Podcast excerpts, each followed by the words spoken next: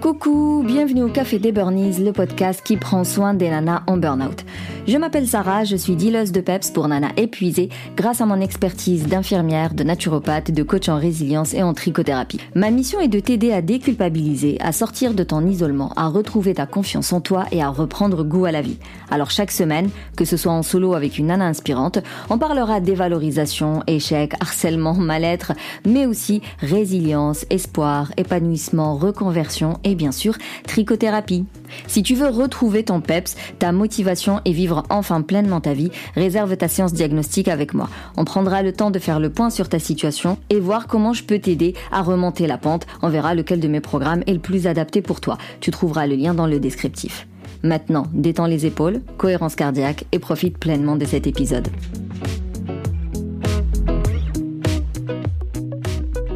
Alors aujourd'hui, on va parler de, vie professionnelle, mais surtout de passion personnelle pour euh, éviter le burn-out. Donc comme tu le sais, les femmes euh, jonglent souvent entre multiples responsabilités et euh, elles sont sur tous les fronts et elles doivent être parfaites et les enfants doivent être parfaits, elles doivent être carriéristes, les enfants doivent avoir de bonnes notes, la maison elle doit être propre, le mari doit être irréprochable, bref, tellement d'injonctions qui font que malheureusement elle est beaucoup plus susceptible de faire un burn-out. Donc elles passent toutes par euh, ce ressenti de fatigue croissante, de, problèmes de sommeil, d'anxiété, de perte de poids ou de prise de poids, euh, de l'irritabilité, euh, ça peut être un détachement émotionnel envers les gamins. Donc vraiment remettre en question la maternité. Est-ce que je suis faite pour être maman? Est-ce que j'ai bien fait d'avoir des enfants? Et, et c'est un questionnement qui n'est pas uniquement durant les premières années de, l'enfant. Hein. C'est un questionnement qui peut apparaître, même si tes gamins ils sont ados et t'es là, tu dis punaise en vrai, est-ce que j'ai bien fait de les avoir? Donc, et ça peut aller malheureusement jusqu'aux euh, pensées noires, vraiment des pensées suicidaires, où la personne elle se demande si ça vaut la peine de, rester en vie, euh, si c'est pour ressentir autant de, mal-être et, et d'être aussi mal dans son corps, dans sa vie, dans son quotidien et dans ses relations avec les autres.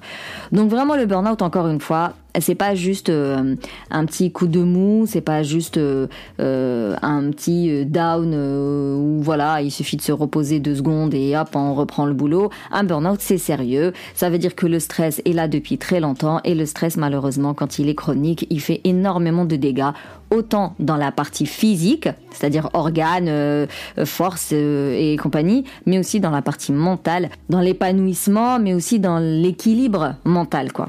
Et généralement, quand euh, vous savez que vous êtes en burn-in ou en burn-out, en tout cas, voilà, quand le, médecin pose le diagnostic ou que, euh, je sais pas, peut-être que euh, vous faites le, test CBI qui est aussi disponible dans le descriptif, vous vous rendez compte que, ouais, effectivement, là, il y a un peu beaucoup trop de, de signes d'épuisement.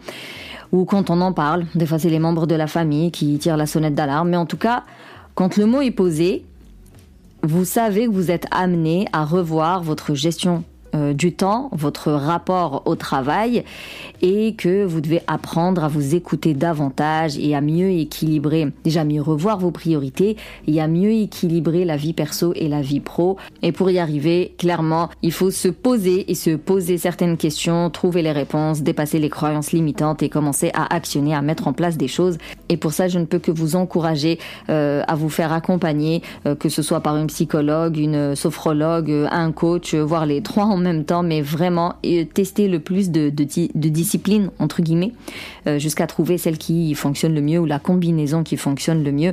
Parce que beaucoup euh, s'appuient sur les antidépresseurs et le médecin traitant pendant des mois et des mois, mais en réalité, euh, ça ne résout pas l'origine, enfin la cause du problème. Et du coup, l'antidépresseur, certes, il vous permet de reprendre un peu du poil de la bête, hein, on est bien d'accord mais il va falloir quand même bosser sur soi et revoir sa notion d'être avec les autres et sa notion du boulot, sa notion de l'échec, sa notion de la réussite et compagnie pour réellement reprendre le boulot dans de meilleures conditions, sur de bonnes bases en fait. Donc vous passerez par l'étape où il faut définir des objectifs réalistes euh, et reconnaître vos limites. À quel moment je dis stop en fait là c'est trop pour moi. Oui c'est cool de montrer à tout le monde que j'y arrive et que malgré tous mes soucis j'y arrive quand même. N'empêche que c'est forcément au détriment de quelque chose et généralement c'est soit la santé physique ou mentale. Donc même si c'est super chouette d'avoir cette reconnaissance, il est important de reconnaître ses propres limites, de les respecter soi-même et de les faire ensuite respecter par les autres.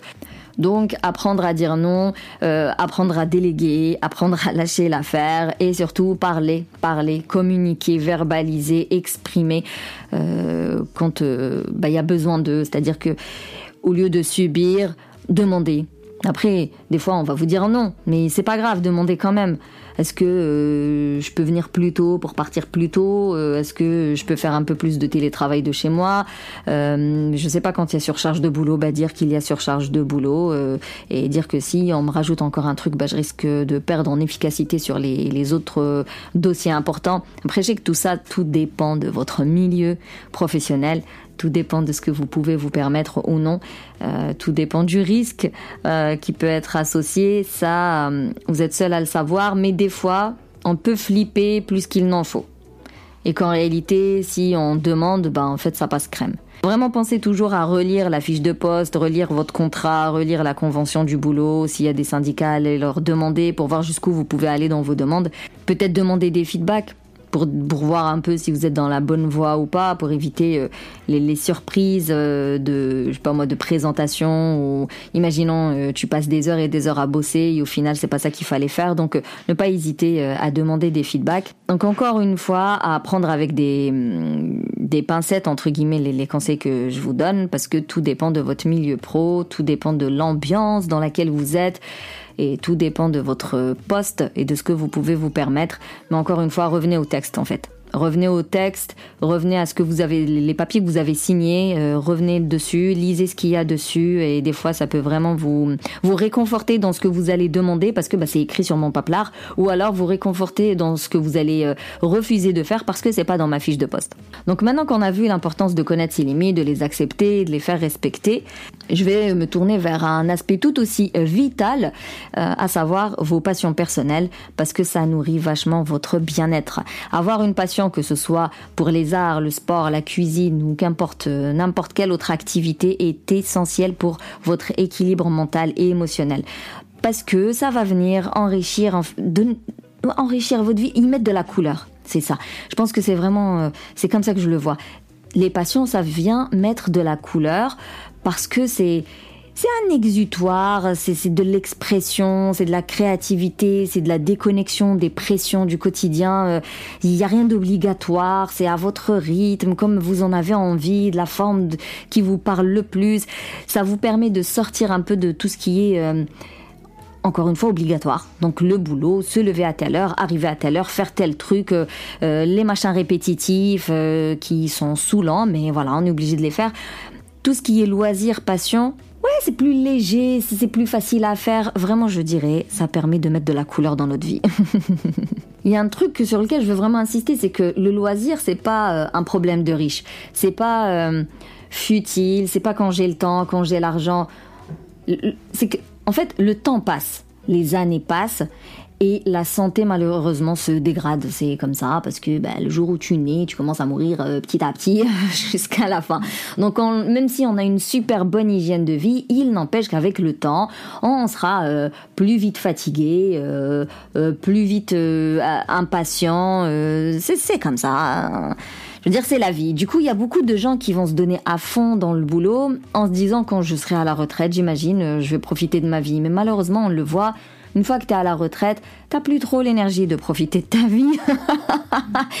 Ou il y a plus trop d'activités pour toi-même. Tous les centres sociaux ne font pas des activités pour les seniors, tout dépend où est-ce que tu vis. Enfin, je trouve pas que ce soit, mais encore une fois, c'est vraiment un avis perso, hein, ça me semble euh, un gâchis que d'attendre la retraite pour s'éclater dans sa vie. C'est comme si on, pouvait s'éclater jusqu'à euh, nos 25 piges. Ensuite, hop, on atterrit dans une vie euh, à responsabilité. Il y a 40, 50, euh, je sais pas combien d'années qui vont passer où on est à fond dans le boulot. Et puis, il va nous rester un tout petit virage de rien du tout dans lequel on espère se reposer et profiter de la vie. Je trouve pas que ce soit un bon calcul. En termes mathématiques, c'est pas intéressant, en tout cas pour moi. Donc vraiment, je, trouve ça plus que dommage que de passer les trois quarts de sa vie à euh, se donner à fond pour les autres, pour le boulot, pour euh, le bien matériel et euh, à négliger notre propre épanouissement personnel. Et puis se dire, ouais, j'ai pas le temps de faire de la, du sport, j'ai pas le temps de faire de la musique, j'ai pas le temps de faire ceci, de faire cela. C'est sûr que se trouver un créneau pour son loisir veut dire que faire moins de quelque chose d'autre, ou alors ça veut dire qu'on doit déléguer quelque chose à quelqu'un, mais encore une fois, euh, bah, est-ce que tu veux sortir du burn-out, oui ou non Est-ce que tu veux éviter le burn-out, oui ou non Il n'y a pas de solution qui arrange tout le monde, ça n'existe pas. Euh, il n'y a pas de solution euh, qui va te permettre de rester aussi perfectionniste et, aussi contrôlante, mais euh, tout en évitant le burn-out. Ça, voilà, moi je, n'y crois pas en tout cas. Peut-être que ça existe, mais perso, je, je n'y crois pas du tout. on a 24 heures, tout le monde a absolument 24 heures et on n'est pas des robots, donc on a des batteries qui s'épuisent, une motivation qui s'épuise d'ailleurs hein, tout au long de la journée. Et donc forcément, il faut se recharger, se ressourcer. Et même si ton boulot est ta passion, parce que des fois, euh, genre moi, j'adore mon taf, mais je peux pas faire que ça. Sinon, je vais devenir dingue. J'ai besoin d'un vrai une vraie passion qui n'a pas d'enjeu, qui je m'en tape en fait si j'évolue ou pas, je m'en fiche si j'apprends vite ou non. Euh, voilà, il n'y a pas, j'ai pas d'histoire de rendement, j'ai pas de chiffres, j'ai j'ai pas de pression autour. Je le fais vraiment juste pour m'éclater, c'est tout. Donc vraiment, posez-vous la question qu'est-ce qui vous anime? Qu'est-ce qui euh, vous fait plaisir? Est-ce que tu, rêverais danser? Est-ce que euh, tu aimerais savoir chanter? Est-ce que euh, tu voudrais manier tel art comme telle personne? Vraiment, qu'est-ce qui vous fait vibrer? Qu'est-ce qui vous fait envie? Et, voilà, si, si vous deviez vous visualiser en train d'exceller dans un truc, genre pour vous la péter, ce serait dans quoi? Et à partir de là, clairement, faut planifier, prioriser. Euh, comme je vous ai dit, pour poser un créneau pour un loisir, forcément, ça vient empiéter sur un autre créneau. Donc, qu'est-ce que je peux réduire, qu'est-ce que je peux déléguer, ou peut-être qu'est-ce que je peux arrêter de faire? Parce que finalement, c'est pas si important à faire. Après, on peut toujours coller le loisir avec une activité déjà présente. Par exemple, si vous voulez reprendre la lecture, je sais que c'est un truc qui revient souvent hein, quand on fait un burn-out, en fait, avec les troubles de concentration, les troubles de mémoire. Lire est très difficile, devient très difficile. Se concentrer sur cinq euh, phrases qui se suivent est un marathon. Donc euh, la reprise de la lecture est une grande étape dans la reconstruction du burn-out. Euh, je le vois souvent avec les filles que j'accompagne. Donc par exemple, si vous voulez reprendre la lecture, vous utilisez soit les temps morts, les temps d'attente, soit les temps de trajet, euh, soit les temps de pause. Euh, voilà, il y a une pause où je suis peut-être avec les collègues, l'autre pause je vais aller lire. Donc vraiment optimiser au maximum. Des fois, il faut peut-être se lever plus tôt pour celles qui peuvent ou dormir plus tard pour celles qui peuvent se permettre. Euh, des fois, ça peut être bah, réduire les, les écrans pour donner plus de place aux loisirs, utiliser les techniques de Pomodoro pour euh, travailler plus efficacement et donc libérer du temps pour, euh, pour soi, déléguer les tâches du ménage et autres pour avoir plus de temps pour soi, euh, réduire peut-être les je sais pas, des fois on a des obligations dans la famille, recevoir autant de fois par mois, aller voir autant de fois par mois les autres, peut-être que les voir un peu moins souvent pour s'accorder plus de temps pour soi. Et rappelez-vous que ça peut partir de rien du tout. Je parle souvent de Catherine qui avait commencé par 10 minutes d'étirement dans son lit et qui, qui a fini par marcher euh, quasiment une heure tous les matins avant d'aller au boulot. Il y a Audrey dans l'épisode précédent qui disait qu'au début elle commençait avec 10 minutes dans la salle de gym et maintenant bah, elle y va plusieurs fois par enfin et maintenant elle a plusieurs créneaux par semaine pour le sport. Il y a euh, Najwa qui a laissé un, témoignage aussi dans lequel elle dit qu'elle euh, bah, a retrouvé le plaisir de dormir en fait avec les routines du soir. Il y a Laetitia aussi qui a retrouvé l'inspiration euh, parce que c'est une artiste à la base, mais la vie, le burn-out fait que euh, voilà, elle, était devenue euh, inanimée là-dessus et du coup, elle s'est lancée, elle a commencé à tricoter quelques minutes pendant la sieste de ses enfants, de ses enfants en bas âge et elle a fini par retrouver le plaisir de dessiner, de, de, se projeter dans des projets artistiques limite loufoques, mais au moins l'inspiration elle est revenue. Donc vraiment, les loisirs, c'est pas juste un luxe, c'est pas futile, c'est une composante à part entière de notre euh, épanouissement personnel, de notre santé mentale et donc de notre santé physique en fait. Et c'est vraiment le travail qu'on fait dans le bouclier anti-burnout par exemple où pendant trois mois on va apprendre à mieux se connaître. Donc la personne elle va enfin se reconnecter à elle-même pour savoir ses besoins, ses envies, ses passions, ce qui l'énerve, ce qui lui fait du bien, ce qui lui fait du mal, euh, ce qui la nourrit, ce qui la décharge au contraire, parce que c'est comme ça qu'on peut anticiper un maximum les faux problèmes entre guillemets. Euh, on travaille la priorisation, vraiment bien planifier, bien éclaircir la tête, euh, travailler par exemple le, cadran de hum, d'Eisenhower où beaucoup ont du mal, elles vont dire que tout est important, tout est urgent, mais en coaching, on bosse ça pour réellement cerner ce qui est important et, ce qui est urgent. Et ça revient à faire tout un travail de déconstruction de, des croyances limitantes qui font que de toute manière, euh, tu as fait un burn-out. Malheureusement, c'est souvent ça. C'est-à-dire que dans, un, dans une entreprise, la surcharge de boulot, elle est sur tout le monde, mais le burn-out, il n'y a que deux personnes qui vont le faire.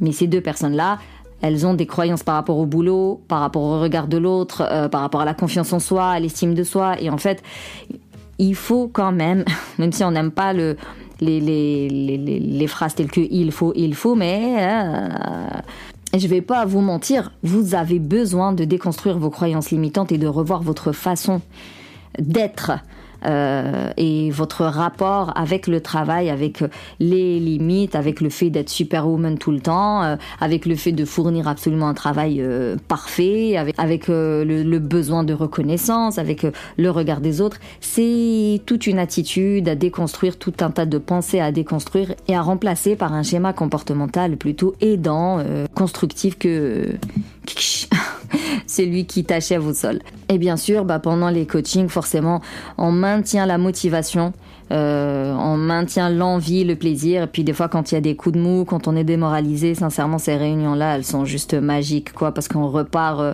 requinqué, et en plus avec un un, plan d'action bien précis. La personne, elle sait ce qu'elle doit faire, quand, comment euh, et avec qui. Et euh, ça clarifie vachement les deux semaines parce qu'en fait, on se voit toutes les deux semaines. Et c'est comme ça qu'on a des résultats euh, au bout des trois mois. En tout cas, si tu veux en savoir plus sur le bouclier anti-burnout, tu peux réserver ton appel avec moi et on verra si ce programme est adapté pour toi. Sinon, n'attends pas que les choses soient parfaites pour commencer. Commence tout simplement et avec le temps, tu les rendras parfaites. Et rappelle-toi que chaque effort compte, même les plus petits peuvent mener à de grands changements, n'est-ce pas? Les, les, quoi déjà, les ruisseaux qui font les grandes rivières, un truc comme ça. Donc chaque action que tu mettras en place en direction de tes objectifs, forcément est une progression. Donc euh, sois satisfaite et, euh, et fière de toi pour ça, même si c'est tout petit mini rikiki, mais forcément avec la fréquence, avec la régularité, avec le temps, ça deviendra, euh, ça donnera de grands résultats. Et puis euh, voilà, euh, pense à utiliser la visualisation, les affirmations positives, le yoga, la respiration, la sophro, la musique, les sketchs, qu'importe le tricot, la lecture, tout ce qui peut te mettre dans un mood positif, parce que idem. Pour sortir du burn-out, on a vraiment besoin de, de d'être de se recharger en, optimisme, en, en, espoir, en, en, voilà, en positivité, se projeter dans un, un avenir meilleur, euh, léger, agréable à vivre euh, avec les gens qu'on aime et surtout en faisant ce que nous aimons.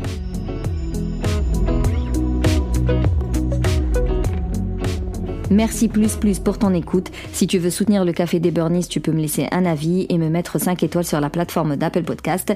Tu peux partager cet épisode tout autour de toi. On sait jamais euh, euh, le bien qu'il peut faire, les prises de conscience qu'il peut déclencher. Pour échanger sur cet épisode ou sur une problématique en particulier en lien avec ton épuisement, je te donne rendez-vous dans la Safe Place euh, ou alors sur Instagram. Sinon, on se capte la semaine prochaine pour un nouvel épisode et d'ici là, booste ton feeling good.